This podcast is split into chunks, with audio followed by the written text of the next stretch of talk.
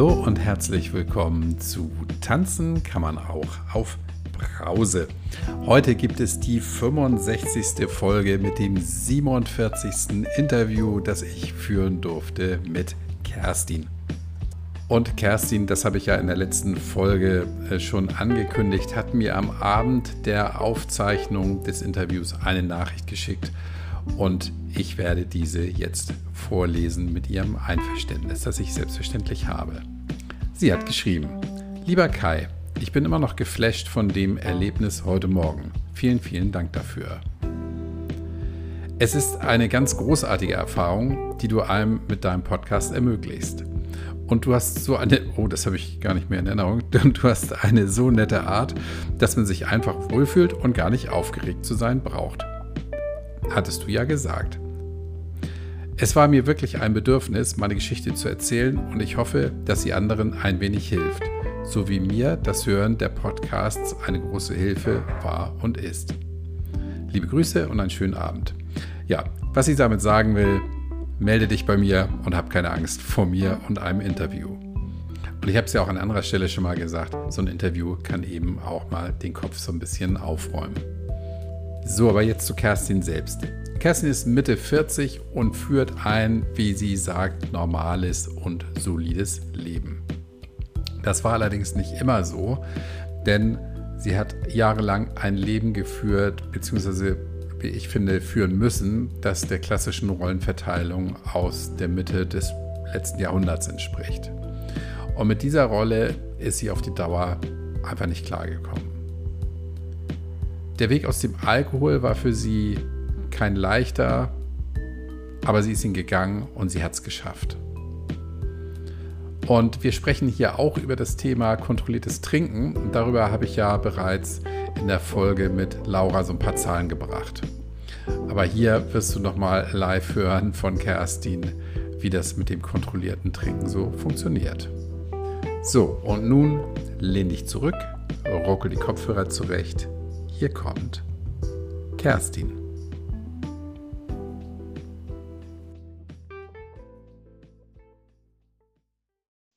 Guten Morgen, liebe Kerstin. Guten Morgen. Die meisten sagen dann auch lieber Kai. Ach so, Entschuldigung, lieber Kai.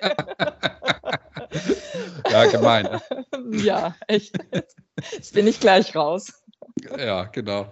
Wir sprachen nämlich gerade darüber, was wird geschnitten und was nicht. Und das schneide ich nicht. Natürlich nicht. Schönen Dank. Ja, ähm, du hast mir eben im Vorgespräch bei, bei der Aufwärmrunde ja schon ein paar Sachen gesagt, hast mir ein paar gute Stichworte gegeben, auf die ich gleich zurückkomme. Erzähl mal ganz kurz was über dich persönlich, bitte, liebe Kerstin. Okay, also ich bin 44 Jahre alt, bin alleinerziehend, lebe in einem Dorf ähm, mit meiner Tochter in einem Haus mit unserem Hund. Äh, arbeite nicht Vollzeit, aber genug. Mhm. Und ähm, ja, habe eigentlich so ein, ein relativ normales, solides, weiß ich nicht, wie man das nennt, äh, Leben. Genau, bis es mich dann irgendwie aus diesem Leben letztes Jahr so ein bisschen rauskatapultiert hat. Hm. Wie, wie klein ist dein Dorf, in dem du lebst? Also mit den, mit den Gemeinden sind es 8.500 Einwohner. Ist nicht hm. so klein.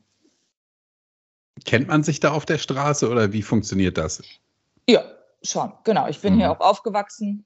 Ähm, genau, war zwischenzeitlich mal kurz in der großen Stadt für drei, vier Jahre und ähm, ansonsten aber immer hier, hier hängen geblieben, irgendwie versackt, keine Ahnung. Also es gefällt mir ganz gut, aber genau, man kennt sich, man äh, die mhm. Eltern kennen irgendwie andere Eltern, man kennt sich von der Schule und genau, das schon. Mhm. Stelle ich gleich mal eine Frage äh, zu unserem Thema, nämlich ähm, bist du im Dorf mal irgendwie betrunken aufgefallen? ähm, nicht, dass ich es wüsste. Also vielleicht, keine Ahnung, bei irgendeinem Schützenfest oder Oktoberfest, äh, bei irgendwie so Zeltveranstaltungen, weiß ich nicht, ob das so unbedingt aufgefallen ist, weil ich glaube, die meisten dann in dem gleichen Zustand waren wie ich. Mhm. Ähm, aber also jetzt so, dass, dass es irgendwie nach außen hin bei den Nachbarn oder irgendwo aufgefallen ist das nicht. Mm Wechselt das keiner die Straßenseite, wenn du kommst, oh, da kommt nein. die Betrunkene. nein, nein, genau. Okay. Und ja. dann gleich die, die nächste Frage dazu. Ähm, wissen denn die Leute in deinem Umfeld, also in deiner in Wohnumgebung, dass du jetzt nichts mehr trinkst? Oder ist das die, gar kein Thema? Mhm, die, doch, die, also einige schon. Familie, meine Freunde schon. Mhm. Also genau. Ähm, ich habe es jetzt noch nicht so zum Thema gemacht, wenn man sich irgendwo getroffen hat. Dann, ähm, wir waren jetzt letztens mit der Arbeit fünf Tage auf Mallorca zum ja, Firmenausflug. Mhm. Und ähm, da hatte ich schon ein bisschen Respekt vor, weil ich dachte, oh, wenn man da abends zusammensitzt und dann ja, gehen die Weinflaschen rum und sowas. Ähm, aber da hat ein einfaches Nein, danke, ich nehme Wasser, hat völlig gereicht. Und ähm, das war total easy. Ähm, also in dem hätte ich nicht so gedacht, sage ich jetzt mal. Ich habe da, ähm, ja, mhm. ich fand es jetzt auch nachmittags oder so, wenn da irgendjemand einen Sangria getrunken hat, das hat mich überhaupt null gestört. Abends kam manchmal so ein Gedanke auf, dass ich ähm, da saß und gedacht habe, hm, das hast du dir jetzt versaut. So, also dafür hast es zu sehr, ja, es ist zu tief gerutscht, um dass du das jetzt könntest, einfach mal da sitzen und ah, okay. mal an einem Abend ein Glas trinken. Also das habe ich äh, festgestellt, das geht für mich nicht. Mhm. Aber du hast es versucht. Ich habe es äh, also nicht auf dieser Mallorca-Reise, sondern nee, klar, früher, nee, nee. früher mal Vorher. versucht gehabt. Mhm. mhm. Okay, kommen wir gleich zu. Du mhm. trinkst seit dem 22. November 21 nicht mehr. Das sind jetzt, das ist ein Dreivierteljahr ungefähr, ne? Mhm. Neun Monate und irgendwas bin ich jetzt auf meiner, ja. auf meiner App. okay. Genau. Ja, dann erzähl doch bitte mal, Kerstin, wie, wie es dazu kam, dass du für dich einen Grund gesehen hast, nichts mehr zu trinken oder weniger zu trinken. Damit ging es ja wahrscheinlich irgendwann mal los, ne? Mhm. Ja. Ähm, ja, es ist so, also angefangen hat es mit so einer, mit so einer latenten Unzufriedenheit in, in der Ehe, die ich damals hatte. In, ja, in dem ganzen, ich, ich war dann halt hauptsächlich Mama und ähm, habe halt mich um Haushalt und Kind gekümmert. Ähm, meine Arbeit wurde auch, also war auch auf so ein Minimum reduziert. Ähm, das hat mich auch so ein bisschen gestört, weil ich immer gern arbeiten gegangen bin oder auch gern arbeite und ähm, das, was ich tue, gern mache. Ähm, es war so ein Gesamtpaket. Mein Ex-Mann, der hat dann ähm, eine Fortbildung angefangen, also eine Meisterschule gemacht und ähm, ist dann durch die Welt gejettet und war dann mal hier und mal da. Und als er dann nach Hause kam, ja, habe ich dann erzählt, wie voll die Windel war am Tag. Und er hat dann halt, also es ist so total auseinandergelaufen. Ähm, ja, wir haben uns auseinandergelebt so und ich bin irgendwie immer unzufriedener geworden und war dann auch oft allein und mit Kind allein heißt Kind schlief oben im Bett und ich allein und habe gedacht, oh ja, dann trinkst ein Gläschen Wein oder auch zwei und dann kam so eine, ja, es war dann einfach so ein, ja, wie so eine Decke, in die man sich so eingemummelt hat. So eine, mhm. Wann ging das los? Wann, wann war das so? Für welches Jahr? Ich würde sagen, so 2016 vielleicht. Mhm. Mhm. Als dein Mann denn, also du warst zu Hause, dein Mann hat sich weitergebildet, ist, ist rumgekommen, da fühltest du dich so abgehängt und, mhm. ja. und alleingelassen und, und mhm. möglicherweise auch, ähm, ja, ich, mit, na, minderwertig ist vielleicht der falsche Begriff, aber Doch. so, ähm, ja. Doch, ja, mhm. genau. So ein, ähm, nicht, nicht so wertvoll und nicht, nicht wertgeschätzt in dem, was du, was, was ich du tue. Machst. Mhm. Genau. Das, ja, das fing dann so an, dass er, keine Ahnung, ich sag jetzt mal, wir haben uns gestritten, weil er seinen Joghurtbecher abends auf dem Tisch hat stehen lassen und ich mich dann am nächsten Tag gefühlt habe wie die Putzfrau, weil ich es wegräumen musste. So. Mhm. Ähm, das, ja, das waren dann so Kleinigkeiten. Ne? Und dann, keine Ahnung, am Wochenende ist er dann halt weggegangen zum Fußball oder mit Freunden sich getroffen und ja, ich habe mich irgendwie so allein gelassen mhm. gefühlt und habe gedacht, irgendwas läuft hier jetzt gerade so komplett schief. Ja. Weil er, er hat viel gearbeitet und das Geld dran geschafft und du hast ja nur zu Hause auf dem Sofa gesessen und Barbara Salisch gesehen. So ungefähr, genau. ja, ja, ätzend, genau. ne? Also, mhm. Mhm. mhm. also das ist im Grunde genommen ja das, das Rollenbild der Frau aus den, weiß ich nicht, 70ern. Mhm. Ja, es ist, äh, ich habe ich, hm. ich hab dann auch, ähm, klar, gearbeitet, ähm, wenn meine Tochter im Kindergarten war oder sowas und aber wenn ich nachmittags gearbeitet habe, dann war es halt auch an mir, irgendwie die Betreuung zu organisieren durch Omas oder Freunde oder irgendwas. Und ich kann mich noch an ein Gespräch erinnern, dass ich gesagt habe, oh, ich möchte irgendwie, keine Ahnung, ich, ich möchte mich irgendwie fortbilden, ich möchte irgendwie was machen, noch weitermachen. Und dann kam halt so, ja, mach doch. Dann gesagt, ja, und was machen wir mit unserer Tochter in der Zeit? Ja, musst du mal gucken, kannst du doch sicherlich irgendwie organisieren. Okay, mhm. ja, Wow. Muss hm. ich mal gucken. So, und das waren, ja, im, Nach im Nachhinein ähm, waren es viele Sachen, wo ich dann einfach, ich habe mich so, so ungehört gefühlt. Also ich habe mal mit einer Psychologin darüber gesprochen und die hat halt gesagt, dieses, also ich habe dann halt oft den Satz zu hören bekommen, jetzt mecker nicht so viel, du bist ja nur noch am Meckern.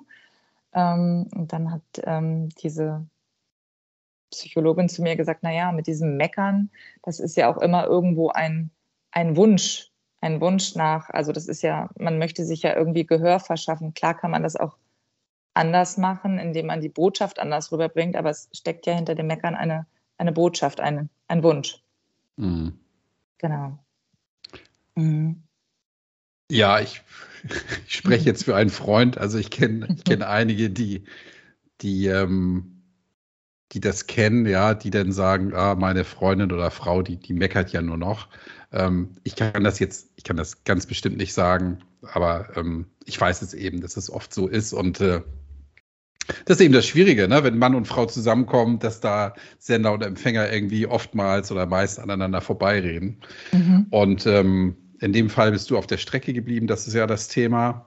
Mhm. Ähm, wann, wann, hast du denn da angefangen, uhrzeitmäßig dir ein bisschen, ich sage jetzt mal, natürliche Erleichterung zu verschaffen? Hm. Ja, also anfänglich, das, ich, ich kann es gar nicht so richtig rekonstruieren. Das war am, am Anfang war es tatsächlich halt am Wochenende abends, dass ich mhm. wirklich so auf den, auf den Freitagabend 18, 19 Uhr hingefiebert habe und gedacht habe, so, oh, ne? ähm,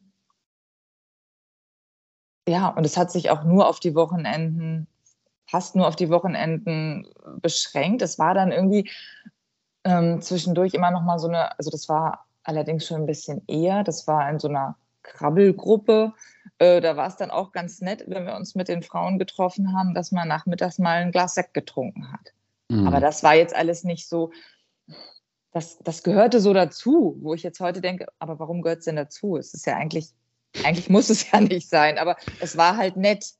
Ja. So, aber das waren so die Zeiten, da war es noch nett.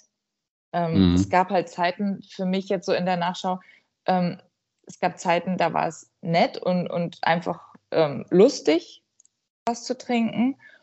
Und zum Schluss war es, war es einfach nicht nett und es war auch nicht lustig, sondern es war einfach nur traurig und ätzend. Mhm. Ähm, Das war ja dann offenbar so ein schleichender Prozess, ne? Mhm. Genau.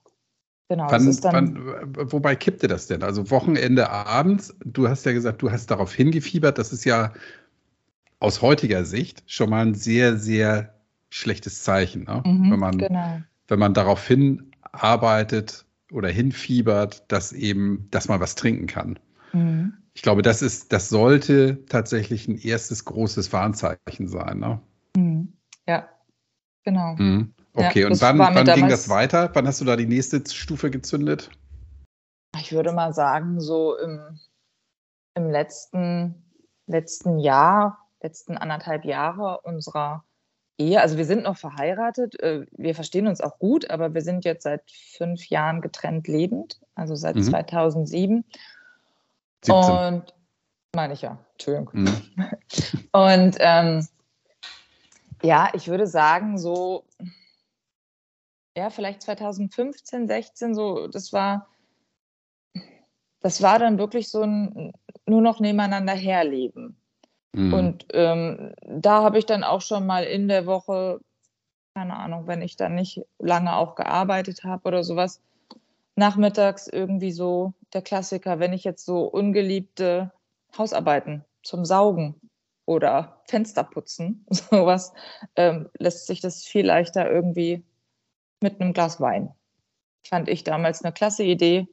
Ähm, weiß ich nicht, wie ich mhm. darauf gekommen bin, hat mir kein Mensch ja. vorgelebt und ähm, ich habe es auch noch nie von wem anders gehört bis zu dem Zeit, also bis jetzt. Jetzt ähm, habe ich in meiner, kurz vorgegriffen, in meiner Caritas-Gruppe, ähm, da sind mehrere alleinerziehende Mamas und ähm, die haben gesagt, was, zum Putzen? Klar, habe ich immer was getrunken.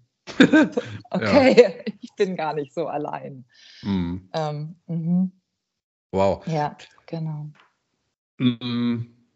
Und dann hast du, das hast du mir ja auch schon verraten, dann gab es mal ein Jahr, wo du fast gar nichts getrunken hast. Ne? Wann, wann war das mhm. und wie ist es dazu gekommen? Das war im Januar 2020. Da ist es dann halt auch, ja, so nach, nach Weihnachten, nach Silvester, das waren halt alles so, da habe ich dann ja halt auch schon eine Weile allein gelebt. Ähm, mit diesem Alleinleben ist es natürlich halt auch irgendwie schlimmer geworden sage ich jetzt mal, mhm. weil da war ich halt abends öfter allein. Ähm, das ist dann so, dass äh, kurze Zeit nachdem mein Ex-Mann halt ausgezogen ist, ähm, na, was heißt kurze Zeit, ein, ein, Jahr später ist bei uns eingebrochen worden und das hat meine Tochter ganz äh, schlimm, das hat ihr ganz schlimm zugesetzt, sage ich jetzt mal, und ähm, ist ja auch verständlich. Ähm, ja, genau. Und dann hatten wir so eine Phase von fast einem Jahr, wo sie ganz viel Nähe brauchte und wirklich ich 24-7 sie ja, hatte und auch ja wirklich wenig Unterstützung irgendwie von außen bekommen konnte, weil sie da wirklich sehr auf mich fixiert war. Ähm, und das war so ein Gefühl, ich war so, so eingeengt, so, es hat mich alles so erdrückt. Dieses immer nur zu Hause sein und an ihrem Bett sitzen und warten, bis sie eingeschlafen ist. Und ja, da fing das auch an, dass ich dann gedacht habe, so, oh, jetzt schläft sie, okay. Jetzt kannst du dich entspannen und habe dann halt auch in der Woche abends Wein getrunken und fand das sehr entspannt. Mhm. Genau. Und ähm, ja, schlimmer geworden ist es dann, ich habe zu dem Zeitpunkt auch noch geraucht. Und das war so, für mich war Alkohol und Zigaretten war für mich ein, damit konnte ich entspannen. Also ich habe von meiner Tochter selten geraucht und auch selten versucht, vor ihr was zu trinken. Also habe das auch immer heimlich dann schon gemacht, obwohl ich allein gelebt habe. Fand es, also ich habe schon irgendwie unterbewusst ähm, gemerkt, es ist nicht, nicht gut, was du da machst. Ähm, genau, und hatte dann im Januar 2020, das war an einem Sonntag, da habe ich irgendwie auch nachmittags angefangen, was zu trinken. Und das war dann in Verbindung mit Zigaretten, war das irgendwie, hat es mein Kreislauf dann immer nicht so gut mitgemacht. Und ähm, da bin ich gestürzt und ähm, konnte am nächsten Tag auch nicht in die Arbeit gehen, weil ich Blessuren hatte im Gesicht. Und habe gedacht, so jetzt, jetzt reicht's. Das geht so nicht. Und habe dann aufgehört zu trinken. Und ähm, ja, das überhaupt nicht bewusst gemacht. Also so, das war einfach so, ich habe gedacht, okay, es geht nicht und es geht auch nicht ein bisschen, wenn ganz oder gar nicht. Und mh, mm, ja, das war dann, es war alles so, so anders. Ich habe es aber nicht hinterfragt oder mich überhaupt nicht damit beschäftigt. Es war einfach nur schön. Das ganze Jahr war schön irgendwie. Es war nicht schwer, es war alles, war alles okay. Ja, und dann kam der Dezember und dann kam Weihnachten und dann, ja, ich feiere mit meinem Ex-Mann auch immer noch Weihnachten zusammen oder wir feiern den Geburtstag unserer Tochter zusammen und so. Und dann war es halt so, Schwiegermutter war da und ähm, es gab Gans und natürlich gibt es zu der Gans auch Rotwein.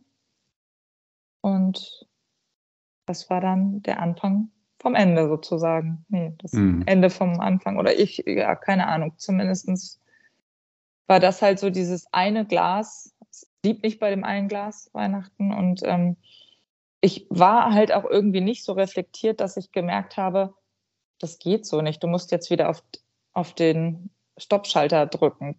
ähm, mhm. das nahm dann so seinen Lauf. Also mit, mit diesem Wein im Dezember äh, hat sich dann auch eine Depression entwickelt. Also ich weiß jetzt nicht genau, ob das. Ich glaube, ich habe schon den Alkohol benutzt, um die Depression zu medikamentieren, weil ähm, ja, es nichts hilft so schnell und so gut, um die Gedanken auszuschalten wie Alkohol. Also das ist kein Antidepressivum, wirkt so schnell und so, so ad hoc. Ähm, und das habe ich halt irgendwann dann gemerkt und habe gedacht, okay, wenn es jetzt, wenn diese negativen Gedanken kommen, wenn so Gefühle kommen, wo ich denke, das kann ich jetzt nicht aushalten, habe ich mir einen Wein aufgemacht und dann wurde es besser für den Moment. Ganz bezeichnend finde ich ja, dass du sagst, 2020 war ein tolles Jahr für dich. Mhm. Ja, das war das Jahr von Corona, ja, wo, wo mhm. die Welt stillstand und alle mhm. gesagt haben, was für ein Scheißjahr. Mhm. Und du sagst, das war ein tolles Jahr. Mhm. Also ich ja. meine, wie krass ist das, ja? Ja. ja und hast es dann mit einem mit einem Gänseessen im Grunde genommen weggewischt, so. Ja. Also. Mhm. Hm. Und dieses eine Glas war denn, war denn, wo du gesagt hast, okay, dann hast du dir gedacht, ich habe mir ja bewiesen, dass ich nicht trinken muss. War das sowas oder hast du einfach gesagt, ist mir egal? Ich, ich habe über, hab überhaupt nicht, also es hört sich jetzt ein bisschen naiv an, also es war auch naiv, ich habe überhaupt nicht drüber nachgedacht. Ich mhm. habe mich in diesem Jahr 2020 überhaupt null damit beschäftigt. So jetzt im Nachhinein denke ich, krass, diesen ganzen Lockdown und dieses ganze, also das Einzige, was mir auch so im Nachhinein aufgefallen ist, in dem Lockdown bin ich ganz viel, ähm, ich bin ja ganz normal arbeiten gegangen. Also ich arbeite ja in einem medizinischen Beruf und wir ähm, hatten ganz normales Alltagsgeschehen. Mhm. Ähm, das, was mich zusätzlich belastet hat, war halt ähm, ja der schulische Lockdown dann irgendwann, das Homeschooling und sowas. Ähm, aber ich habe mir ganz viel Auszeiten gesucht, indem ich mit dem Hund in den Wald gefahren bin und habe mich gewundert, wie, wie krass ich diese ganzen Eindrücke finde, diese Natur und diese frische Luft und diese Ruhe und diese Ruhe, das gab es vorher nicht in meinem Kopf. Es war immer so ein, ja, und auch als ich dann wieder angefangen habe, da war es plötzlich vorbei mit der Ruhe im Kopf. Das hast du und schon gemerkt. Also es war dir schon bewusst, dass, dass sich da im Kopf wieder was verändert. Ja. Hm. Und diese Veränderung hast du die Hast du die nur wahrgenommen, wenn du was getrunken hattest oder auch so, wenn du jetzt tagsüber oder am Wochenende, wenn du, wenn du nüchtern warst? Wenn ich nüchtern war, war es, ähm, war es halt massiv, weil ich habe ähm, gemerkt, ich, ich bin, ich hatte so eine, so eine Traurigkeit, die ich in diesem Jahr 2020 nicht hatte. Und ich hatte, ähm, ich hatte massive Ängste, ich hatte Panikattacken, die meistens in der Nacht aufgetreten sind der einem Abend äh, gefolgt, also die Nacht nach einem alkoholischen Abend. Bin ich aber nicht auf die Idee gekommen, dass es vielleicht vom Alkohol kommen könnte, sondern ich hatte halt mhm. einfach eine Panikattacke, weil die Lebensumstände irgendwie gerade schwierig sind. Aber ich hatte, ja, wie du jetzt gerade sagst, in 2020, als es alles anfing mit Corona, als es alles noch so neu war und alle, alle Panik gekriegt haben, ähm, hatte ich keine. Ich habe halt gedacht, okay, informier dich. Ähm, ich, ich sage mir heute immer so, Wissen ist Macht irgendwie, aber das habe ich nicht, nicht auf den Alkohol bezogen damals. Und jetzt ist es so, dass ich das Gefühl habe, umso mehr ich weiß, umso mehr ich mich informiere, umso besser kann ich dagegen nicht ankämpfen, weil es ist irgendwie, es ist kein Kämpfen gerade mehr, sondern es ist so ein, so ein Aha. Ah, Verstehen. So, ja, so dieses mhm. Aha-Erlebnis kam halt irgendwann, wo ich dachte, okay, ja, dann ist ja. das so. Und ich, ich behaupte jetzt mal, mit dem Wissen, was ich heute habe, wäre es damals nicht so weit gekommen, wenn ich es damals schon gehabt hätte. Ja. Also, genau, das war einfach Naivität und ähm, ich, ich denke auch manchmal, ich, ich habe auch in meinem Umfeld nicht, ich habe ich hab niemanden, der irgendwie ein Problem hat mit Alkohol. Also jetzt im Nachhinein betrachtet oder wenn ich jetzt so auf meinen Freundeskreis schaue, denke ich manchmal schon, hm, okay. Vielleicht da, doch, ne? Da wird es vielleicht doch kritisch oder äh, die sollten sich vielleicht auch mal hinterfragen, aber, aber ich, ähm, also jetzt nicht so in dem, in dem Ausmaß, wie es bei mir dann gelaufen ist. Genau. Ja, wobei das ja bei vielen, bei vielen Leuten, die, die ein Alkoholthema haben, so ist, dass es keiner gemerkt hat. Ja, und ja. die werden das wahrscheinlich bei dir auch nicht gemerkt haben. Genau. Was ich interessant finde, du hast gesagt, 2021, als du wieder getrunken hast, bist du depressiv geworden, weil die, weil die, also ich sage jetzt mal ein Tüdelchen, weil die Lebensumstände so schlecht waren oder alles.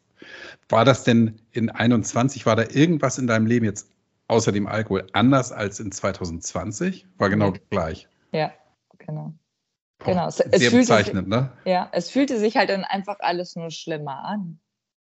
Ne? Dieses, ähm, ja, ich weiß nicht, ich ähm, habe halt, als ich in der psychosomatischen Klinik war im Sommer jetzt in 21, habe ich halt gelernt, dass ähm, diese Depressionen anscheinend daherkommen oder überhaupt diese, diese Gefühlslage so, ich, ich kann ganz schlecht mit negativen Gefühlen umgehen.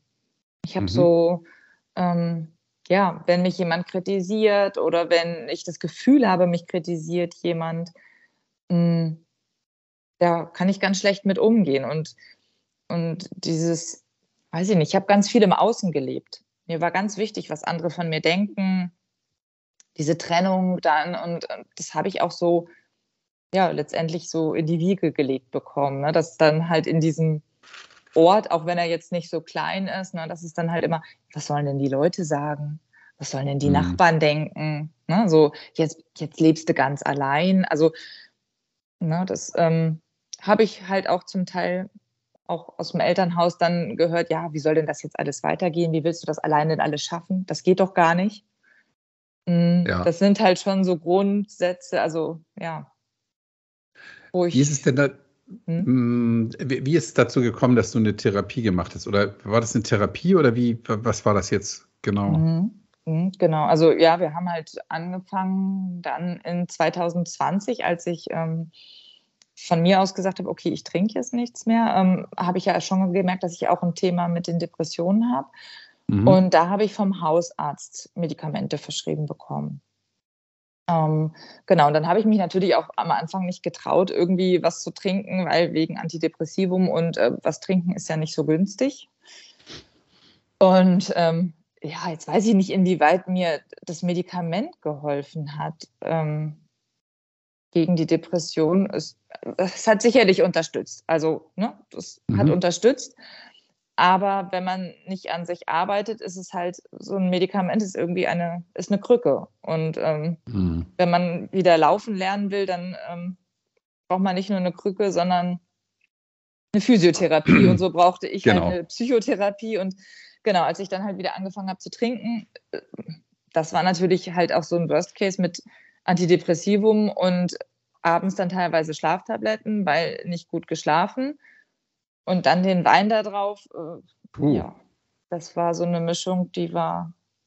Hm. Also du hast die Medikamente genommen mhm. plus Alkohol und bist dann wieder oder bist dann so richtig depressiv geworden. Mhm. Ja, mhm. da gingen die Talfahrt so richtig los, genau. Und dann hat da, der Arzt, ähm, hat der Arzt gesagt, jetzt gibt es eine Therapie obendrauf.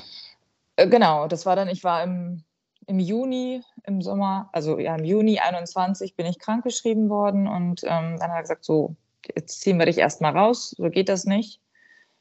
Ja, und dann ähm, ja, war ich so völlig, ja, da war ich zu Hause, ich musste nicht mehr arbeiten, ich musste nicht mehr funktionieren. Klar, für meine Tochter, ja, da habe ich mich zusammengerissen, aber da habe ich dann auch tatsächlich nachmittags, mittags was getrunken, weil ich einfach das Gefühl hatte, es ist jetzt alles zu spät. Mhm. Es war für, ich, ich hatte mich völlig aufgegeben. Und ja, wir haben dann eigentlich auf einen Platz in der Tagesklinik gewartet. Ähm, und dann kam eines Montags nachmittags meine Arbeitskollegin und Freundin vorbei und wollte eigentlich ähm, nur kurz die neue Krankmeldung abholen. Und da hat sie gemerkt, dass ich halt schon, ja, dass ich was getrunken habe. Und hat mich mitgenommen zum Arzt, hat mich mit reingenommen. Auf dem Dorf kennt man sich ja, also ist sie halt reingegangen und hat gesagt, hm, ich glaube, das stimmt irgendwas nicht. Das müssen Sie sich mal anschauen. Genau. Das hat er dann gemacht und am nächsten Tag bin ich dann stationär aufgenommen worden in einer psychosomatischen Klinik. Und dann haben sie gesagt, okay, das müssen wir jetzt anders angehen. Da können wir jetzt nicht mehr warten. Genau. Und das war eigentlich das, das Beste, was mir passieren konnte. Mhm. Meine Freundin ja. hatte dann ganz doll Angst, dass sie, die hat sich dann erst nicht getraut, die ersten Wochen mich zu besuchen, weil sie Angst hatte, dass ich ihr das irgendwie übel nehmen könnte. Ähm, aber letztendlich bin ich ihr einfach nur dankbar. Das, das weiß sie so, auch, ne? Dass du ihr dankbar bist? Ja. Hm. Mittlerweile. Das war, im, genau. das war im Sommer. War im Sommer 21, genau. Jetzt will ich ein mhm. bisschen spoilern für die, die jetzt anfangen zu rechnen. Du bist ja nüchtern seit November. Ja. Da kommt ja jetzt noch was. Mhm. Genau. Dann war ich sieben mhm. Wochen in dieser Klinik und ja, es, es ging dann auch wirklich, das war gut. Es war jeden Tag irgendwie äh, Therapie. Das waren dann natürlich auch Ergotherapie und, und Gesprächstherapien, Gruppentherapien und sowas alles. Ähm, ja, wo ich am Anfang immer gesagt habe, das will ich nicht, das mag ich nicht, ich möchte mir nicht das Leid der anderen Leute anhören. Und ähm, habe aber da auch gemerkt, ähm, ja, das sind andere, die haben andere Probleme, die haben vielleicht die gleichen Probleme. Also es war eine gemischte Station. Es waren Leute mit Essstörungen, es waren Leute mit Borderline und also ganz verschiedene Sachen. Aber es war irgendwie so ein, ich habe gedacht, guck mal, da sind noch ganz viele andere Menschen, denen es irgendwie auch schlecht geht und die versuchen, ähm, dagegen was zu tun. Und ähm, da war der Alkohol noch nicht so ein Thema. Also ich weiß, irgendwann hat der Chefarzt mich am zweiten, dritten Tag, nachdem ich da aufgenommen wurde, hat der Chefarzt mich in sein Büro zitiert und hat gesagt, hören Sie mal, ähm, Ihr Hausarzt hat mich angerufen und hat gesagt, dass da Alkohol auch irgendwie so ein Thema ist. Da haben Sie jetzt noch gar nichts von gesagt. Stimmt ja, das? komisch, ne? So, und ich uh, ja. Nein, der Hausarzt lügt. ja, genau. Das hat er falsch verstanden. genau. Oh, okay. Ja. Oh, peinlich, oder? Ja, total. Mhm. Total. Und ähm, Genau, dann haben sie mir vorsorglich auch ein Medikament verordnet, was so ein bisschen, also die haben mir das damals erklärt, dass es halt so ein bisschen diese innere Unruhe nehmen soll. Ich weiß nicht. Aber wussten, die, die wussten doch gar nicht, wie, oder wussten die dann, wie viel du getrunken hast und wie regelmäßig? Ja, ich habe es dann schon irgendwann gesagt. Also ich habe auch von diesem Jahr, von diesem Jahr der Nüchternheit mhm, erzählt, aber ich okay. habe dann auch von dem letzten halben Jahr erzählt, wie massiv das dann war.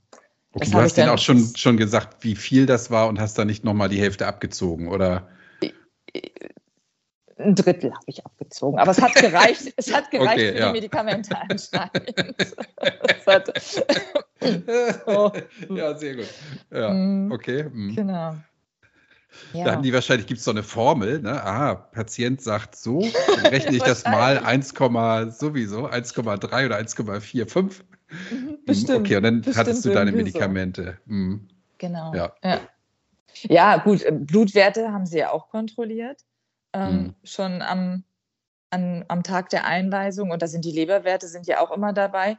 Und ähm, da war der eine Wert war halt auch nicht so, also er war jetzt nicht, äh, ist irgendwie nicht übers Ziel weit hinausgeschossen, aber er war leicht erhöht. Mhm. Und ähm, da habe ich immer gedacht, das kommt bestimmt von den Medikamenten. Ähm, ja, bestimmt nicht vom Alkohol, aber ja, das mhm. war halt so. Mhm. Aber die, also der Grund für die, für die Unterbringung, warst du da 24 Stunden oder war das mhm. Tags, mhm. so eine Tagesgeschichte? Nee, genau, Tagesklinik äh, hatte ich drauf gewartet auf den Platz. Und das war jetzt eine Ganztagsgeschichte. Das war eine, weil, mh, hm, genau. ähm, du bist aber dahin nicht wegen des Alkohols, also der Alkohol war für deine Freundin der Auslöser zu sagen, jetzt, jetzt ist es dringend. Mhm. Aber in die Klinik bist du ja eigentlich gekommen wegen deiner, ich sage jetzt mal, Depression. Genau. Genau. Mhm. genau. Okay, also war jetzt keine klassische Suchtklinik, sondern für nee, genau, das, psychosomatische. Das war eine psychosomatische Klinik, eine, mhm. eine gemischte Abteilung auch, genau. Und ich habe habe mich dann auch im Laufe des Aufenthalts habe ich mich dann immer wieder mal getraut, mich der einen oder anderen Therapeutin anzuvertrauen. So. Und also die haben dann halt auch schon gesagt, das sollten Sie mal lieber lassen mit dem Alkohol. Mhm. Und ja, klar, das können wir schon verstehen, so mit Depression und ist halt auch eine, ja, ein gutes Medikament dagegen, aber äh, ist halt äh, letztendlich auf, auf Dauer gesehen nicht so das Beste. So, also, ne, die haben das jetzt nicht, da hat es keiner so dramatisch gemacht und hat gesagt, nie wieder dürfen sie jetzt was trinken. Also der Chefarzt, der war so ein bisschen rigoroser bei den Visiten, einmal wöchentlich. Er hat dann mal gesagt, und werden sie das jetzt lassen, wenn sie rauskommen? Ich bin ja natürlich, also will ich im Leben nicht mehr. Mhm. Genau, ich schwöre. Niemals. ähm, ich ich finde das interessant. Also ich bin ja weder Mediziner noch sonst irgendwas, aber ähm, meine Erfahrung, die ich jetzt sammeln durfte, ist ja, dass wenn, wenn man einen Hang zur, zu depressiven Phasen hat, das durch, durch Alkohol extrem verstärkt wird oder teilweise sogar erst hervorgerufen wird.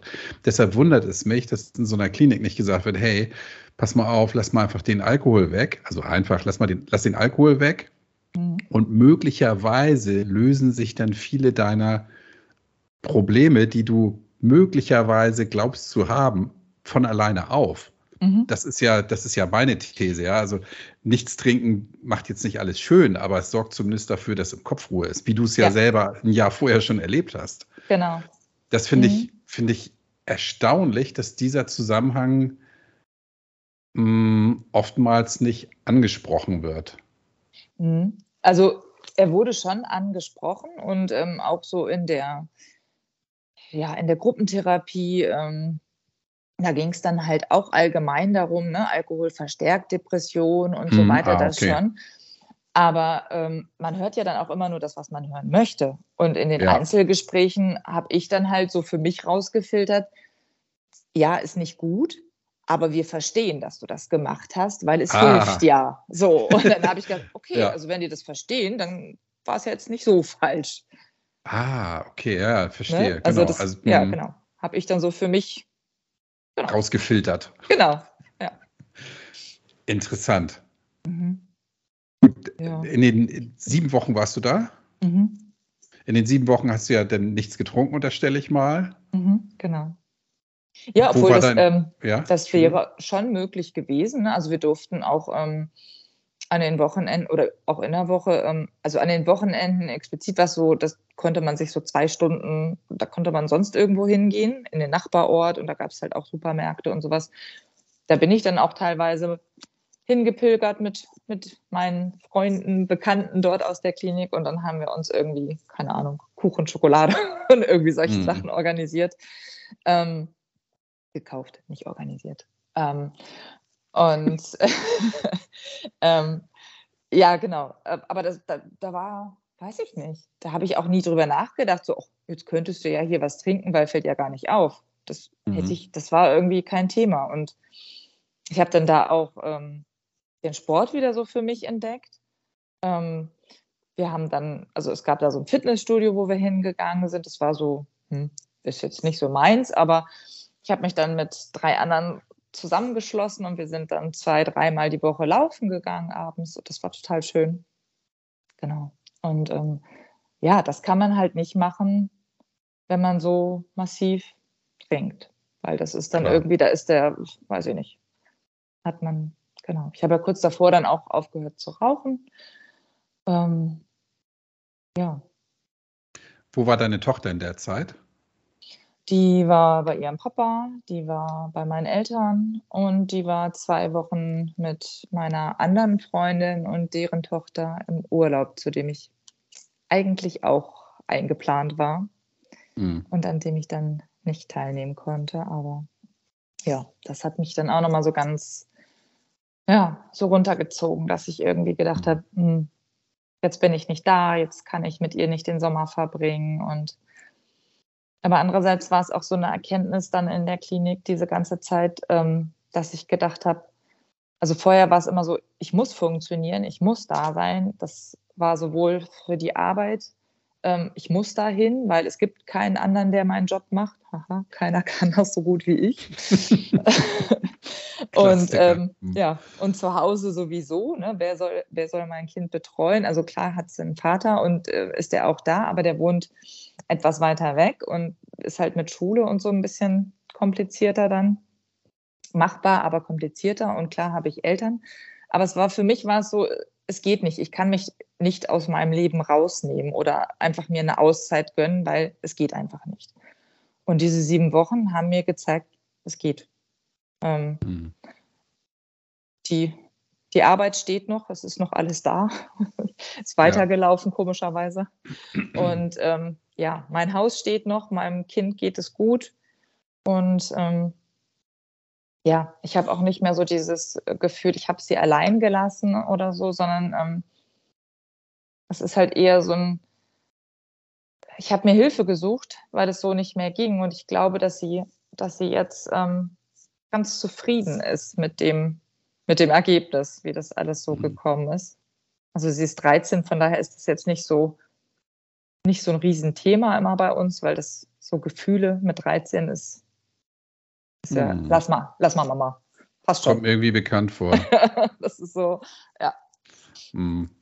mhm. Ich habe sie letztens mal, hatten wir das Thema in dem, also, nee, da greife ich jetzt, glaube ich, vor. Wir müssen jetzt erstmal weiter im in der Chronologie, sonst, sonst genau. greife ich jetzt hier zu weit vor, genau. Okay, also ich finde das, ich find das eine, äh, eine wichtige Aussage. Du hast gedacht, du lässt deine Tochter alleine, du bist nicht für sie da. Das mhm. geht alles nicht, weil du bist unverzichtbar zu Hause und beim Job ohnehin. Mhm. Ja, was sollen denn deine Chefs ohne dich machen? Mhm.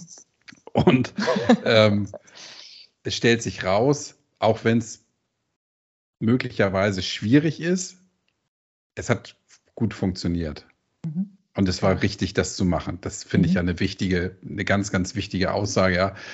Wir Menschen neigen dazu, uns ähm, ja unverzicht, für unverzichtbar zu halten. Und das sind wir nicht. Ja.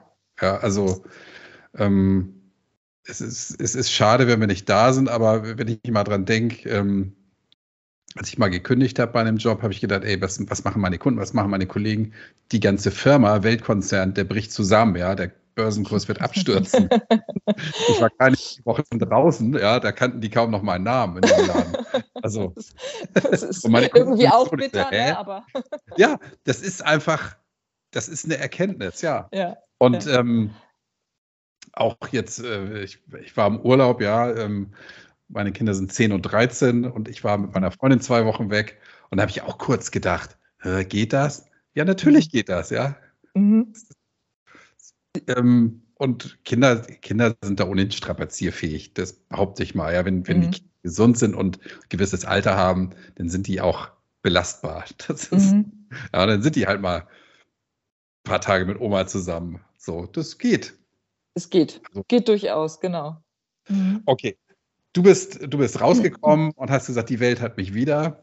Mhm. Ähm, hast du dann, warst du dann noch zu Hause oder bist du dann gleich wieder arbeiten gegangen? Nee, ich hatte dann tatsächlich, habe ich mir eine Wiedereingliederung gegönnt. Ähm, Was ist das?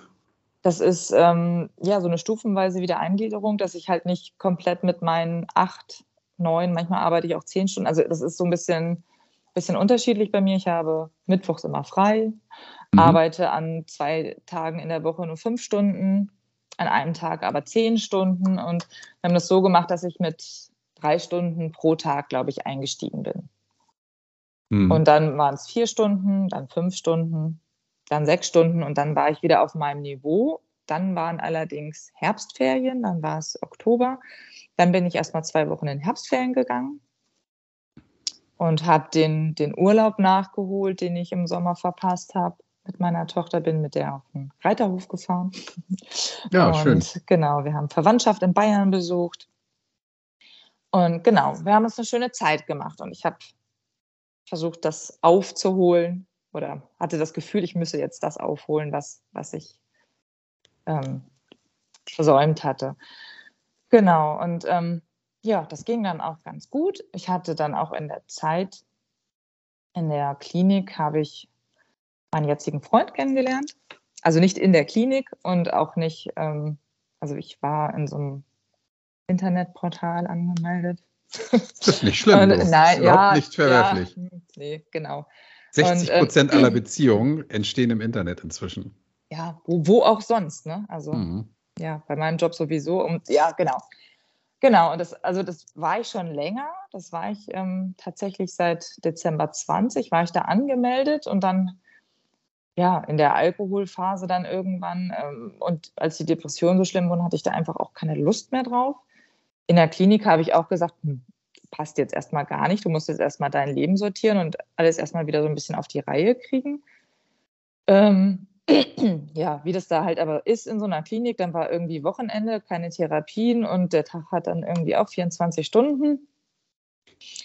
Und Netflix, Netflix gab nichts mehr her. Also habe ich da mal reingeschaut. Nein, nicht, dass er das jetzt hört und denkt, ja super, schöner Ersatz für Netflix. Schönen Dank auch.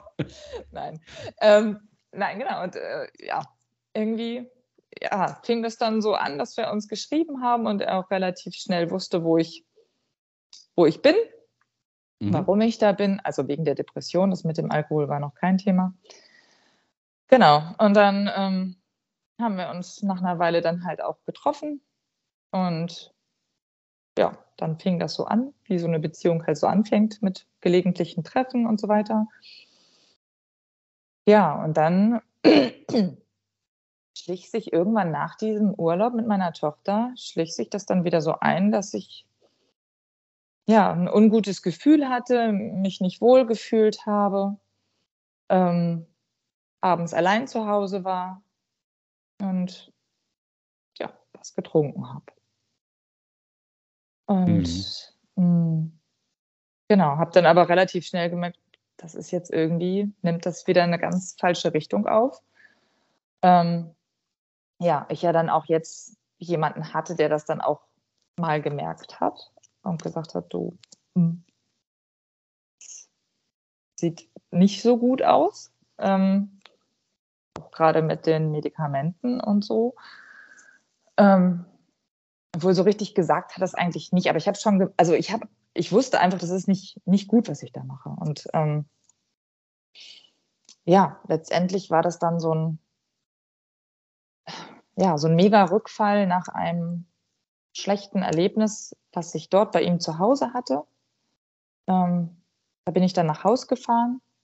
Meine Tochter war nicht da. Und ich war samstags abends allein zu Hause beziehungsweise bin auf dem Weg nach Hause an einem Supermarkt vorbeigekommen, musste sowieso noch einkaufen. Und ähm, ja, dann ist halt der Wein mit in meinem Einkaufskorb gelandet. Den habe ich dann zu Hause vernichtet, habe dann unter Tränen meinen Freund angerufen, habe gesagt, da ist gerade was richtig schief gelaufen. Und dann ist er auch mitten in der Nacht noch vorbeigekommen und hat gesagt, du, wir kriegen das hin, wir schaffen das irgendwie. Ja, am nächsten Tag ist meine Tochter nach Hause gekommen und hat irgendwie gesehen, da stimmt was ganz und gar nicht. Und ja, die Kinder so sind, die, ja, die war dann wütend auf mich. Die war richtig, richtig wütend. Ähm, ja, und diese Wut und diesen ganzen Schmerz konnte ich irgendwie nicht ertragen. Bin an einem Sonntagnachmittag zur Tankstelle gefahren mir die nächste Flasche Wein gekauft. Und ja, das ist dann so eskaliert, dass dann an einem Montagnachmittag irgendwann meine Tochter ihren Vater angerufen hat, der dann wiederum meine beste Freundin angerufen hat, die damals mit mir in der, also die mich damals zum Hausarzt gefahren hat. Hm, dann haben sie meinen Hausarzt angerufen und also ich bin mit seiner Frau bekannt. Und dann sind die beiden vorbeigekommen und haben mich eingesackt und haben mich zurück in die Klinik gebracht. Eigentlich in die zentrale Notaufnahme. Das ist so ein, so ein Klinikkomplex dort. Und das abends war, relativ spät, bin ich für fast 24 Stunden auf eine geschlossene Station gekommen.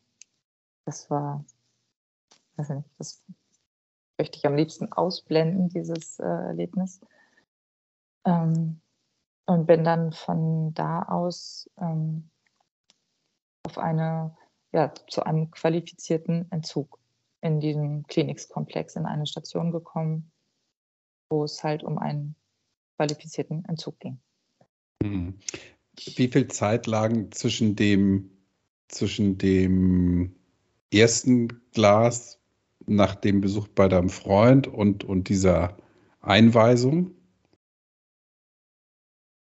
Also das, das war nicht das erste Glas mit dem Besuch, sondern es fing vorher so ein bisschen an. Also das waren vielleicht zwei Wochen. Okay. Hm. Zwei Wochen gipfelte dann in diesem hm. Besuch an diesem hm. Abend. Ah ja. Genau. Und dann möchte ich sagen, war ich fast 24 Stunden Dauer betrunken, weil ich das Gefühl hatte, ich will gar nicht aus dieser Blase wieder zurückkommen. Ich möchte das alles nicht, nicht spüren, was ich da jetzt gerade gespürt habe. Diese, also das, das Schlimmste war wirklich einfach diese unsagbare Wut und Trauer meiner Tochter, die, die das alles überhaupt nicht verstanden hat. Also logischerweise nicht verstanden hat. Ja, es ist so als Außenstehender fragt man sich natürlich, wie kann es sein, dass deine Tochter ist böse und das Beste, was dir in dem Moment eingefallen ist, ist, dich zu betrinken. Mhm. Ja. Mhm. Und zwar eigentlich ja genau das zu tun, warum deine Tochter böse war. Mhm. Und das ist so, also das wird dir ja genauso schräg vorkommen heute. Ja. Ähm, es ist tragisch. Ja, es ist, ähm, ja. Das kann ich anders bezeichnen. Wow. Ja. Mhm. Also das, es sind auch viele Sachen, die, wo ich jetzt heute so gefühlt so von außen drauf gucke und denke, das, ähm, das kann es nicht sein. Das ist, das, das war's doch nicht du. Das war, das, das guckt sich an wie so ein, wie so ein Horrorfilm, wie so ein ganz schlechter Film irgendwie. Und ähm, ja, es fühlt sich auch nicht mehr an wie mein Leben. Das fühlt sich an wie irgendwas, ja, keine Ahnung. Ich, ähm, also ich bin ja auch immer noch dabei. Also ich bin ähm, jetzt in einer ambulanten Reha und habe mich da so einer Caritas-Gruppe angeschlossen. Was heißt angeschlossen? Bin zu, also die Optionen waren dann halt entweder Langzeitreha, obwohl da haben sie alle gesagt, hm, das brauchst du jetzt nicht unbedingt. Ähm, habe ich auch so gesehen, weil dieser Knall da mit der Klinik, mit dieser Entzugsklinik oder überhaupt diese geschlossene Station, das war so, wo ich gedacht habe, also ich habe im Sommer schon gedacht, tiefer kann man oder ja, schlimmer kann es einen nicht irgendwie einer in den Nacken schlagen, um dass man es merkt. Aber das ging dann halt im November nochmal einen Zacken mehr. Und das Schlimmste war halt, dass meine Tochter eine Woche, nachdem ich in die Klinik eingeliefert wurde, Geburtstag hatte und ich nicht raus durfte. Allerdings wegen ähm, Corona. Nicht, weil sie es mir nicht zugetraut hätten. Also die haben gesagt, ich hätte eigentlich gehen können und haben dann aber wegen der ganzen Corona-Bestimmung ähm, gesagt, es geht nicht. Mhm. Und das war ein Horrortag auch. Das war schlimm. Glaube ich. Ich möchte jetzt nochmal nachfragen. Du bist ja nicht in die Klinik gekommen, weil du einmal betrunken da aufgefallen bist, sondern du hast dann eine ganze Zeit, also mehrere Tage oder Wochen, warst du denn dauerblau oder wie? Nee, also nach der, nach der Sommer, also nach dieser psychosomatischen Therapie im Sommer war ich nicht, nee, nicht dauerhaft. Ähm, es war halt einfach so, dass ich, ja, es waren ungefähr zwei Wochen, mhm. wo ich, ähm, ja, kein Ende gefunden habe dann immer. Ne? Okay, ja, habe ich das doch richtig verstanden. Ja. Also mhm. zwei Wochen warst du eigentlich dann, ja, hast du in der Zeit gearbeitet? Genau, also in der Woche ging es, ne? Da, mhm. ähm, habe ich mich sozusagen zusammengerettet. Das Schlimmste war wirklich auch vorher schon immer mh, hm, diese Wochenenden, wenn meine Tochter nicht da war. Das war dann halt auch ähm, ja, zu Corona-Zeiten in 2021. Dieses, ja, die Woche über ist durchgetaktet von montags bis freitags, von morgens um sechs bis abends um zehn ist wirklich alles durchgetaktet mit Kind und, und Haushalt und Arbeit und Hund und überhaupt. Ähm, und dann kam der Freitagnachmittag, meine Tochter wurde abgeholt Und ich saß hier und habe gedacht, und jetzt? Ähm, ich, ich wusste dann einfach nichts mit mir anzufangen und habe, ja, habe gedacht so, ja, mhm. jetzt, ja. Und das war auch in, in der psychosomatischen Klinik im Sommer so ein, so ein Aha-Erlebnis, ähm, wo eine Therapeutin mir gegenüber gesessen hat und gesagt hat, was würde Ihnen denn jetzt richtig gut tun? Was machen Sie denn gern? Das, äh, wie ich. Keine Ahnung, ich weiß nicht. So, ich, ich, hab, ich hatte keine Ahnung. Ich, so, ich habe mich nicht mit mir beschäftigt. Ich habe mich, ja, ich habe einfach funktioniert. Eine ganz lange mhm. Weile.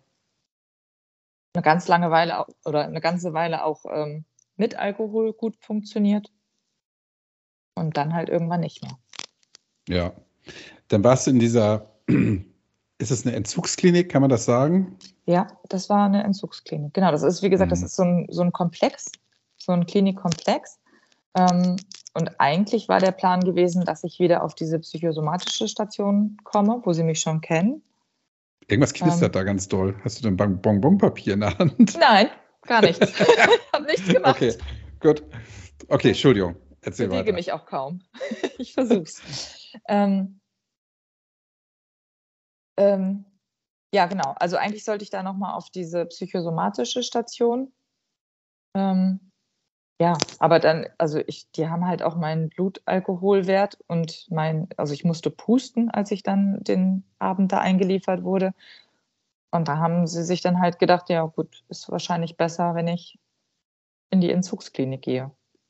Das mit der Psychosomatik, das lassen wir jetzt erstmal hm, also es war jetzt nicht nur so. 0,3 nach dem Prosecco, sondern du warst richtig ja. über. Mhm. 1,3 oder sowas. Also ich kenne mich mhm. mit den Werten nicht so aus, aber es war, also gefühlt war ich out of order. Mhm. Okay. Mhm. Ja, ist am Ende nur eine Zahl. Ja, es gibt Leute, die mit zwei Promille noch gut funktionieren und andere, die mit 0,8 schon ohnmächtig werden. Also, mhm. aber so, dass die zumindest gesagt haben, das geht nicht. Du musst. Ja, hm. es ist auch im Zusammenspiel mit dem Antidepressivum war es halt. Ähm, oh ja. Hm. Überhaupt nicht, weil ich hatte dann nach der psychosomatischen Klinik hatte ich halt auch eine Dosis, die schon ordentlich war. Ähm, ja. Wo sie halt aber gesagt haben, okay, das braucht es jetzt erstmal. Genau. Hm. Und ähm, wann hast du denn für dich verstanden, dass Alkohol nicht in dein Leben gehört? Dann. Im, also im November habe ich halt wirklich, ich, ich hatte, wie vielleicht auch viele, ähm, einfach so, so eine Angst vor dem, was kommt. So, was, wie, wie bin ich dann eigentlich? Oder wie, wie halte ich dann die Gefühle aus? Wie, hm, ich habe das jetzt zum Schluss wirklich nicht zum Feiern oder ne, zu so einem geselligen Anlass oder sowas ähm, sondern es war wirklich für mich allein dieses, ja, ein Medikament, um, um mich auszuhalten, um meine Gefühle auszuhalten. Ich habe das auch schon ganz oft gesagt, ich hatte damals immer so ein Gefühl, hm, ich weiß nicht, wenn, wenn man einem Menschen begegnet, den man nicht leiden kann, der einem unsympathisch ist und den man auf Deutsch gesagt einfach blöd findet, dann kann man sich umdrehen, kann gehen. Wenn man sich selber gerade so blöd findet, dass man sich nicht aushalten kann, was machst du dann?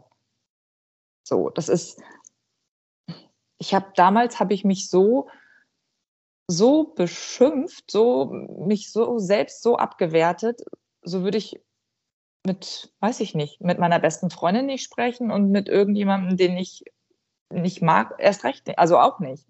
Mhm. Aber ich habe, ja, ich habe mich innerlich, ich habe mich so selbst so fertig gemacht, weil ich das so, weil ich mich selbst so, ja, so, ich habe mich abgewertet und habe mich einfach, du bist zu blöd dazu, es zu lassen und was, was soll das und ähm, warum machst du das denn? Du weißt doch genau, das äh, funktioniert nicht und ja, so dieses, du machst alles kaputt und ja. Hm.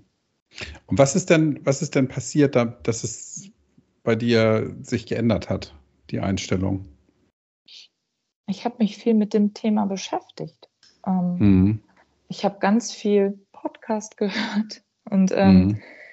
ja, und dann kam halt irgendwann so diese, also in der Entzugsklinik war es schon noch so, dass es schon krass war, dass dieses Klischee, dieses Bild vom, vom Alkoholiker ähm, schon relativ ja, so war, wie man das im Kopf hat. Ähm, zu 80 Prozent, sage ich jetzt mal. Ähm, aber jetzt in, in der ambulanten Reha, in der ich bin, in der Gruppe, ähm, sind es so wie bei diesem Podcast oder bei den ganzen Sachen, die es jetzt auf YouTube und überall gibt, ähm, sind es halt Menschen wie du und ich. Und der eine ist halt mehr reingerutscht in dieses Thema, der andere weniger. Ähm, der andere, der eine hat eine, eine längere Geschichte, der andere eine relativ kurze oder ne, es gibt ganz viele verschiedene mhm. Geschichten, aber irgendwie sind es alles in meinen Augen normale Menschen. Also natürlich, ja. So, ne, ähm, mhm. Es ist nicht der, ja, nicht der Penner unter der Brücke, sondern es sind einfach alleinerziehende Mütter, es sind ähm, berufstätige Väter, es sind äh, Singles, es sind Paare, es hm, ja, es kann Alles halt dabei, ne? jedem ne? irgendwie so passieren und es ist ja, so langsam begreife ich halt auch, dass ähm, ja, dass ich das benutzt habe, ne, dass ich das mhm. nicht irgendwie ja, ich habe mal in ich habe dieses Programm von der Nathalie Stüben dann auch angefangen. Mhm. Das habe ich eine Woche bevor ich in die Entzugsklinik bin, habe ich das gebucht. Habe das auch eine Woche vorher schon durchgehalten und dann kam halt dieser, dieser besagte Samstag. Mhm. Ähm, ja, weil genau nach der psychosomatischen Klinik, ich bin da raus, habe dann irgendwie, ja, es drohte wieder zu kippen und ich habe gedacht, hm, irgendwas musst du machen. Und habe dann, wie gesagt, dieses Programm gebucht und angefangen, Tagebuch zu schreiben, habe angefangen, mich mit mir zu beschäftigen. Ja, und dann kam aber mit einem Knall dieses, dieses Negative, dieses, ähm, ja, so, so ein Gefühl, du bist, ich habe mich gefühlt wie so ein kleines Kind an diesem Abend. Einfach wie so ein kleines Kind, was irgendwas falsch gemacht hat. Und das ist so ein Gefühl, das kann ich nicht gut aushalten. Und mein Selbstwertgefühl war irgendwo bei minus 10 oder sowas. Mhm. Genau. Und da wusste ich mir nicht anders zu helfen. Und das ist jetzt irgendwie, ja, dieses an sich arbeiten und, und viel darüber erfahren, das, das, ähm, das hat mir ganz, ganz viel geholfen. Und das ist auch jetzt so, wo ich sage, ja, ich ähm, wüsste, es, es funktioniert, also wie das da auf Mallorca war, ne, das es funktioniert für mich nicht, ein Glas ähm, ja. zu trinken. Und da ich das weiß, lasse ich es und damit geht es mir gut. Mhm. Also, das Programm von Nathalie, das hast du dann zu Ende gemacht? Mhm. Habe auch noch ist ein Anschlussprogramm ah, gebucht. Okay. Mhm. Dieses, mhm. Genau. Also ist dir gut bekommen, sonst hättest du ja das mhm. Anschlussprogramm nicht gebucht. Genau, ja. genau. Ja, ich, ja wie gesagt, ich habe dann ähm, diese ambulante Reha bei der Caritas angefangen. Mhm auch dazu. Und ich hatte, das hatte ich aber schon auch vor der psychosomatischen Klinik, hatte ich das Glück, dass ich eine Psychologin gefunden habe, mit der ich halt an dem Depressionsthema gearbeitet habe. Ähm, genau. Und der habe ich dann halt auch irgendwann, bevor ich in die psychosomatische Klinik gegangen bin, halt auch davon berichtet, dass ich halt auch zu viel trinke. Ja, und die hat dann auch gesagt, nicht gut, lassen Sie das.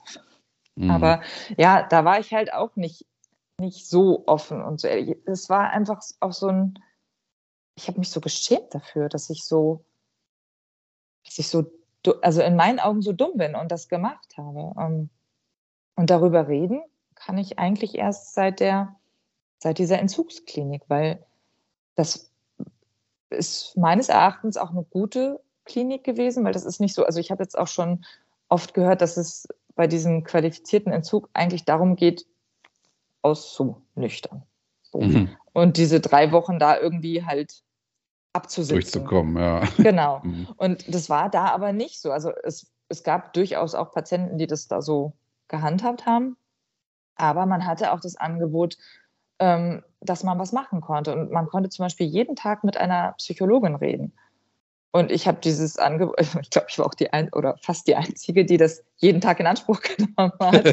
Und die war, glaube ich, nur mit mir beschäftigt. Aber die war, die war so toll. Und ähm, ja, mit der habe ich so, ja, da hatte ich so das Gefühl, die hat mir das Gefühl gegeben, ja, ist absolut der falsche Weg, aber ähm, kriegst du hin oder kriegen sie hin. Und ähm, mhm. ja, man, man, muss ja dieses darüber reden, sich damit beschäftigen und ähm, das hat mir ganz viel geholfen. Und ja, das Gefühl, nicht allein zu sein. Ja, ich glaube, ein wichtiger Punkt ist ja auch für dich, dass du verstanden hast, warum du getrunken hast. Ne? Ich glaube, mhm. das ist auch so ein Schlüssel zum, zum Erfolg. Ne? Ja. Weil wenn du das nicht weißt, kannst du nicht dran arbeiten. Ne? Genau, genau. Mhm. Und es ist, es ist auch jetzt so, weiß ich nicht, es scheint mir auch jetzt nicht jeden Tag die Sonne aus dem Hintern, aber ähm, es ist so, wenn ich jetzt irgendwelche Themen habe, die ich angehen muss, dann ist es so, weiß ich nicht. Das ist so, dass ich denke, okay, es ist, es ist, irgendwie ist es machbar. Und wenn nicht jetzt, dann vielleicht nächste Woche. Oder ähm, ich habe so eine, weiß ich nicht, so eine innere Ruhe und ähm, die ich, die ich einfach darauf schiebe, dass die, dass die, der Alkohol mir die genommen hat. Also ich habe zu meiner Therapeutin diese psychosomatische Therapie, die ist jetzt abgeschlossen, mehr oder weniger. Also ich mhm. gehe jetzt alle vier Wochen noch zu ihr hin, aber es, diese richtige Therapie ist abgeschlossen. Und ich habe zu meiner Therapeutin am letzten Tag gesagt, ich habe das Gefühl, ich bin so langsam wieder, wieder ich. Ich kriege gerade so mein altes Leben ist so, ich, ich bin irgendwie wieder da. So. Ähm, mhm. Mhm. Ähm, ja. Und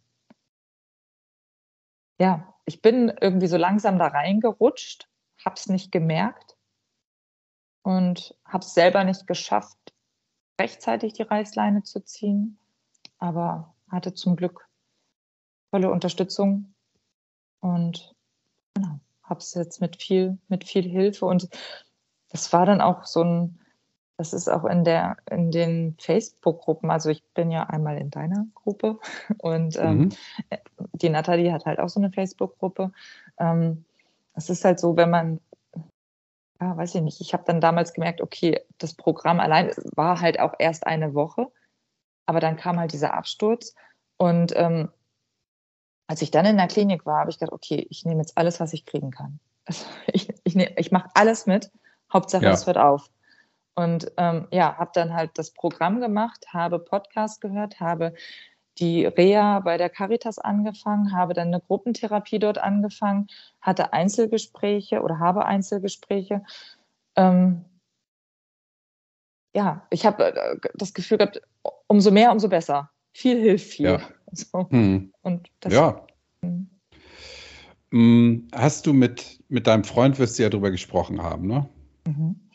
Hatte der, hatte der Verständnis dafür? Mhm. Sonst wäre er nicht mehr dein Freund wahrscheinlich. Ne? Mhm. Blöde genau. Frage, ja. Ja. Mhm. ja, der war auch der, der Einzige, der mich dann in der, in der Entzugsklinik besuchen durfte. Also nicht nur wegen der Corona-Auflagen, sondern auch von mir aus gewollt, so der Einzige, mhm. den, den ich sehen wollte. Weil er auch jetzt noch so ein, der ist so ein, so ein Anker für mich, denn kann unheimlich gut mit ihm reden, so über alles. Also und mhm. genau. Trinkt er ab und zu mal was? Mm, selten. Ja. ja okay. Also es stört mich auch nicht. Also wenn wir zusammen sind, eigentlich so gut wie nie. Mhm. Hatte letztens irgendwie mal beim Grillen einen Alster getrunken, weil das hier im Kühlschrank vor sich hingegammelt hat. Mhm. und ähm, ja, ich habe tatsächlich irgendwann mal ähm, da ist er vom Fußballtraining gekommen und hatte da irgendwie ein Bier getrunken. Und das habe ich gerochen. ja, ja, klar, natürlich, ja. So, und das, also, ja, wäre mir vorher nie aufgefallen, ne? Und dann sagt er, ja, stört's dich? Ich sage, nee, nee, nee, aber ich habe es halt gerochen. Ne? Und, ja, cool. Nee, aber er ist, ähm, er versucht es, glaube ich, zu verstehen, also mich zu verstehen, aber er selbst, ähm, also er kann es nicht nachvollziehen, aber er versucht mich zu verstehen. Mhm. Mhm. Ja, ich glaube, jemand, der nie ein Thema mit Alkohol hatte, kann das auch nicht so nachvollziehen. Also, mhm. ja, genau wie ich nicht nachvollziehen kann, wie eine Frau schwanger, wie sich das anfühlt, schwanger zu sein. Das mhm. fehlt mir ja. auch das Verständnis. Ich versuche ja. es nachzuvollziehen, aber es geht nicht. Ja. Ähm, hast du mit deiner Tochter mal gesprochen? Ähm, hm, eher nicht so. Also wir hatten das letztens in der, ähm, in der Gruppentherapie, so dass ich gesagt habe, ich habe da immer noch so ein Thema mit, dass ich denke, so, ja, so, so dieses Schuldgefühl, dieses, ähm, ja, warum habe ich das gemacht? Ich habe sie ja sicherlich auch, äh, ja, nicht bewusst oder vielleicht auch ihr nicht bewusst, dass ich sie vernachlässigt habe, dass ich, also ich bin meines Erachtens meinen Mutterpflichten immer so nachgekommen, dass ich ähm, ja, funktioniert habe. Ähm, aber ja, wie gesagt, da sind auch einige alleinerziehende Mütter in dieser Gruppe und ähm, letztendlich war es dann so, dass eine, eine Mitpatientin mir dann geraten hat, ähm, geh doch einfach nach Hause, nimm sie in den Arm und sag, es tut mir leid. Sag nicht Entschuldigung, weil es gibt nichts zu entschuldigen. Ähm, das war so und ähm, du hast es nicht mit Absicht gemacht, aber du kannst ihr sagen, dass es dir leid tut. Ja, und das habe ich, ähm, das war meine Tochter hat ganz, ganz feine Antennen. Leider, muss man manchmal sagen. Also, mhm. ja, ich bin nach Hause gekommen und also sie weiß auch, dass ich da montags hingehe. Mhm. Genau, und ähm, sie weiß auch relativ, worum es da geht in dieser Gruppe. Ähm, also über die Depression weiß sie mehr als über das Thema mit dem Alkohol, sagen wir es mal so. Und ähm, naja, ich bin zumindest nach Hause gekommen und dann hat sie gesagt, Mama, was ist los? Ich dachte, na, nichts. Irgendwas ist, sagt sie. Kann ich dich mal knuddeln? Und sagt sie, ja, was ist denn? Ja, dann habe ich sie in den Arm genommen und dann liefen mir so die Tränen. Dann habe ich gesagt, mir, es tut mir leid, was letztes Jahr passiert ist. Und ihre Reaktion war, ja, schon okay. Ist in Ordnung. So, ist doch jetzt alles wieder gut. Und hat sich umgedreht und weiter gemacht mit dem, was sie gemacht hat. Und ich habe gesagt, okay, so, das, ja. Mhm. Das hatten die mir vorher halt auch gesagt, rechne nicht mit zu viel Reaktion. Also manchmal kommt das dann auch später vielleicht noch. Also ich habe jetzt gerade so das Gefühl, dass sie ganz oft kommt und mich in den Arm nimmt und sagt, ich habe dich so lieb und ähm, hm. ja. Vielleicht mhm. kann es eine Idee sein, mit ihr mal drüber zu sprechen, weil mhm. auch in dem Alter, ja, also ja, sie weiß, dass es dir nicht gut ging, dass es dir jetzt wieder gut geht, aber vielleicht sagst du ja auch einfach mal, was da tatsächlich war, weil die Frage hat sie sicherlich irgendwo im Hinterkopf und ähm, ich glaube, nach dem, was passiert ist, was du erzählt hast, hat sie es verdient, das zu wissen. Mhm. Glaube ich schon. Mhm. Also meine Tochter ist auch 13, ja. Ich überlege gerade, wie, wie würde ich damit umgehen. Und ich, mhm. ich glaube, dass es richtig wäre, das einfach mal offensiv anzusprechen. Ja. Ja, ja das ist, hm, sie redet nicht gern über so Sachen, die sie beschäftigen. Nee, muss so, sie auch ähm, nicht. Du sollst reden. Sie, so, sie ja, muss ja, ja nichts sagen. Ja, ja. Ja, und ich weiß, also ich müsste meine Tochter auch am Stuhl festbinden, damit sie sich das anhört. Aber ähm, ich, ich glaube, ja, ich, ich, bin kein Psychologe und mir steht es nicht zu, blöde Tipps zu geben, aber mhm. ähm, denk mal drüber nach. Ich glaube, das ist, sie wird sich freuen. Mhm. Mach ich. Jetzt erzähl mal, ähm, du trinkst jetzt ein Dreivierteljahr nichts mehr. Mhm. Wie geht's dir heute? Gut. Sehr gut. Ähm, ja, es ist, ja, wie gesagt, ich habe hab so mein, mein altes, altes Leben zurück und vielleicht noch ein bisschen besser. Bisschen besser, weil bewusster einfach. Ich, ich nehme viele Sachen bewusster wahr und ja, ich beschäftige mich viel mit mir selbst auch.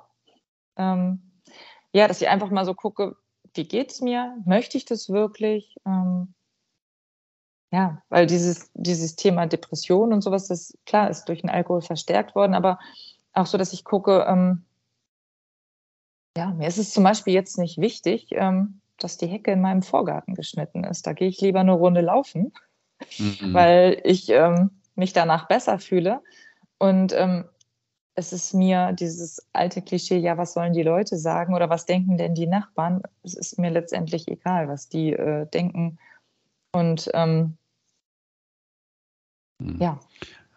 Also da, wo du früher nur an das Außen gedacht hast, das hast du mhm. ja eingangs gesagt, ja. Genau. Das hat sich gewandelt, dass du weißt, wenn es dir nicht gut geht, dann geht es auch, also dann funktioniert gar nichts. So. Ja, genau. Mhm.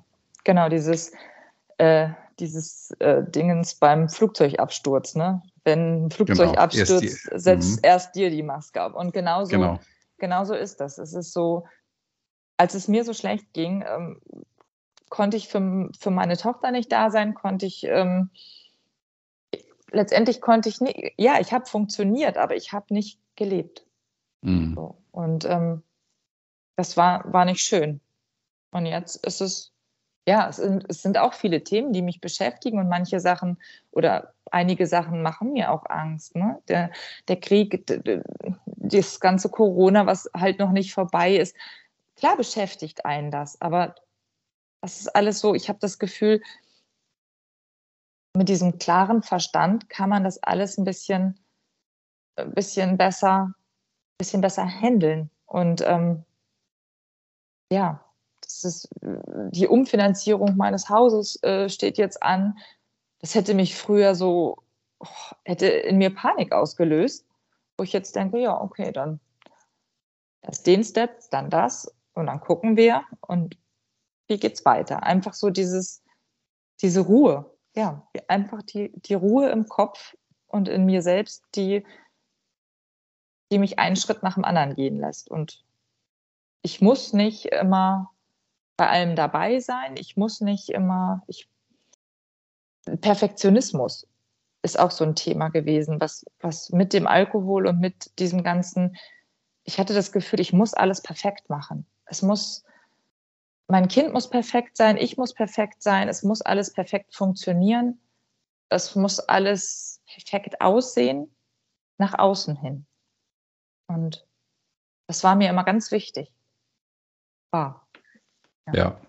ja. das ist, glaube ich, für viele ein Thema, ne? Immer alles mhm. richtig machen zu wollen. Ähm, mhm funktioniert möglicherweise eine Zeit lang, aber das ist, das ist halt auch nicht, spiegelt nicht das Leben wieder, ja. Das, ja. Also wir sind ja dafür da, um auch Fehler zu machen und nicht alles perfekt zu machen. Ja. Und alles perfekt schafft man sowieso nie. Also selbst wenn du sagst, ich mache jetzt die Hecke, ich schneide die Hecke jetzt, ja, dann kommst du, kommst du wieder und sagst, oh, die ist ja gar nicht richtig gerade. Ist ja schief. Ist ja, ja, schief, genau. Was denken denn die Nachbarn? Schiefe Hecke. Ja. ja. Ähm, fehlt, dir, fehlt dir Alkohol ab und zu mal? Mm, nein.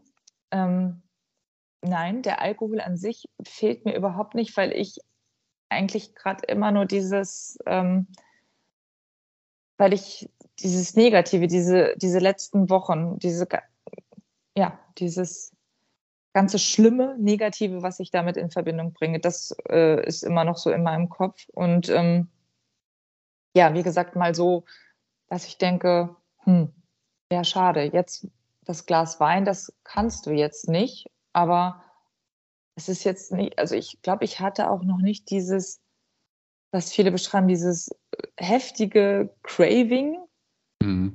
Ähm, wo ich überhaupt nicht weiß, was ich machen soll. Das, hm, nee, das hatte ich irgendwie noch. Also habe ich ein bisschen Respekt vor und ich habe auch großen Respekt davor, dass ich dass ich sage, okay, ich würde jetzt mich, glaube ich, nie so in, dass ich sage, oh, ich bin da jetzt völlig total durch mit dem Thema, das interessiert mich überhaupt gar nicht mehr.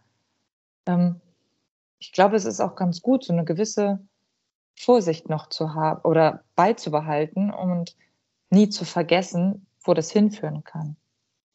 Genau, also ähm, so. Vorsicht, Respekt, mhm. Angst, ja, ähm, und ja, wenn so Angst eine Situation ist vielleicht nicht kommt, unbedingt gut, aber Respekt, würde ich sagen. Respekt ist so das Ja, Wichtige. Respekt, ja, genau. Angst, mhm. ja, hast recht. Angst ist, Angst ist immer falsch, schlechter Berater. Aber mhm. Respekt, ja, genau. Mhm. Genau. Mhm. Vorsichtig zu bleiben und aufmerksam zu bleiben und mhm. damit dir eben nicht wieder ein Gänseessen dazwischen kommt. mhm. was dir denn dein Leben verhagelt. Also mhm. genau. ich finde es toll, finde das toll, dass du die Hilfe, ja, du hast dir ja nicht Hilfe gesucht, sondern die Hilfe wurde dir ja im ersten Moment aufgedrängt, sozusagen, ja. dass du sie dann annehmen konntest.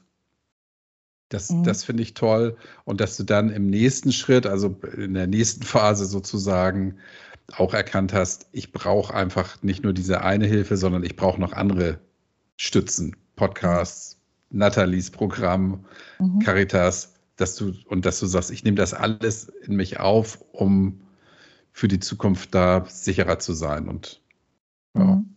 finde ich ganz toll. Was ist dein Lieblingsgetränk?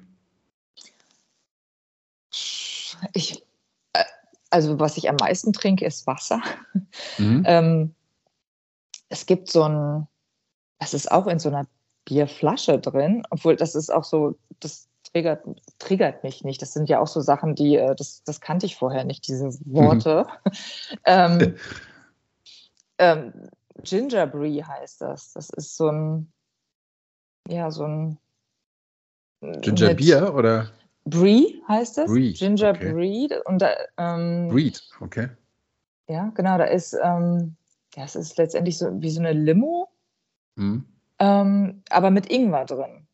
Ja. Und das hat mhm. so ein bisschen so eine Schärfe und schmeckt nicht so. Das ist ganz lecker, so eisgekühlt mal. Aber also ich trinke auch tatsächlich gerne Wasser einfach. Ja, so. cool. Mhm. Jetzt sind wir schon wieder völlig drüber von der Zeit. Ah, das tut mir leid. Nein, nein, nein, überhaupt nicht. Du, das ist ja, das ist ja mein Programm. Ich, ich müsste dafür sorgen und ich ähm, wollte deine Geschichte hören, weil ich sie ähm, beeindruckend finde und freue mich, dass du, dass du jetzt an einem Punkt angekommen bist, wo ich ganz sicher bin, dass du das auch weiter durchziehen wirst, dass du bei dir bleibst. Du machst Sport, hast du gesagt, ja. Du hast eine kleine Suchtverlagerung vorgenommen. ja, so ein bisschen schon. Habe ich manchmal das Gefühl, ja. Die ist nämlich, die liebe Kerstin isst jetzt Schokolade. Ach so, das? Ich dachte, den Sport meinst du? Ah, nee, den Sport meine ich nicht, weil die Schokolade.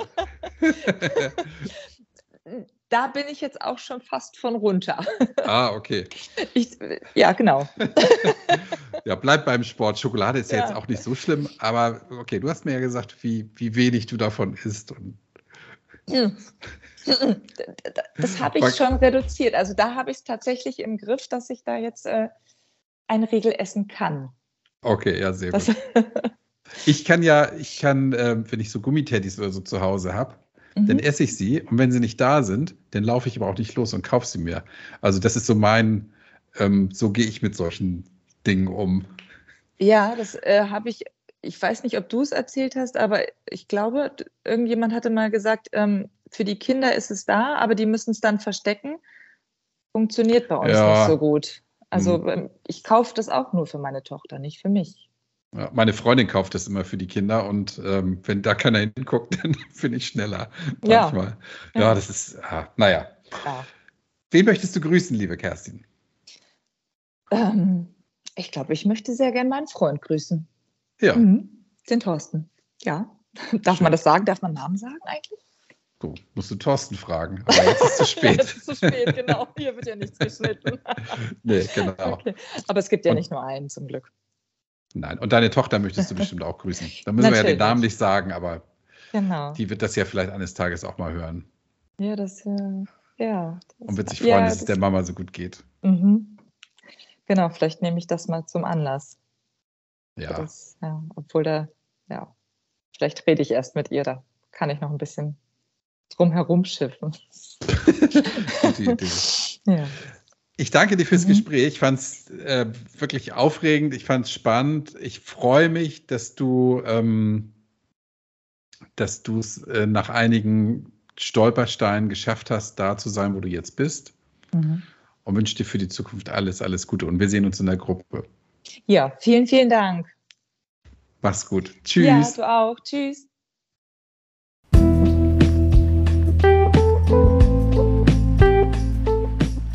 Das war das Gespräch mit der lieben Kerstin. Ich hoffe, dir hat es genauso gut gefallen wie mir. Und ich freue mich wirklich jedes Mal wieder und auch natürlich freue ich mich mit Kerstin, dass sie in ihrem neuen Leben so gut angekommen ist.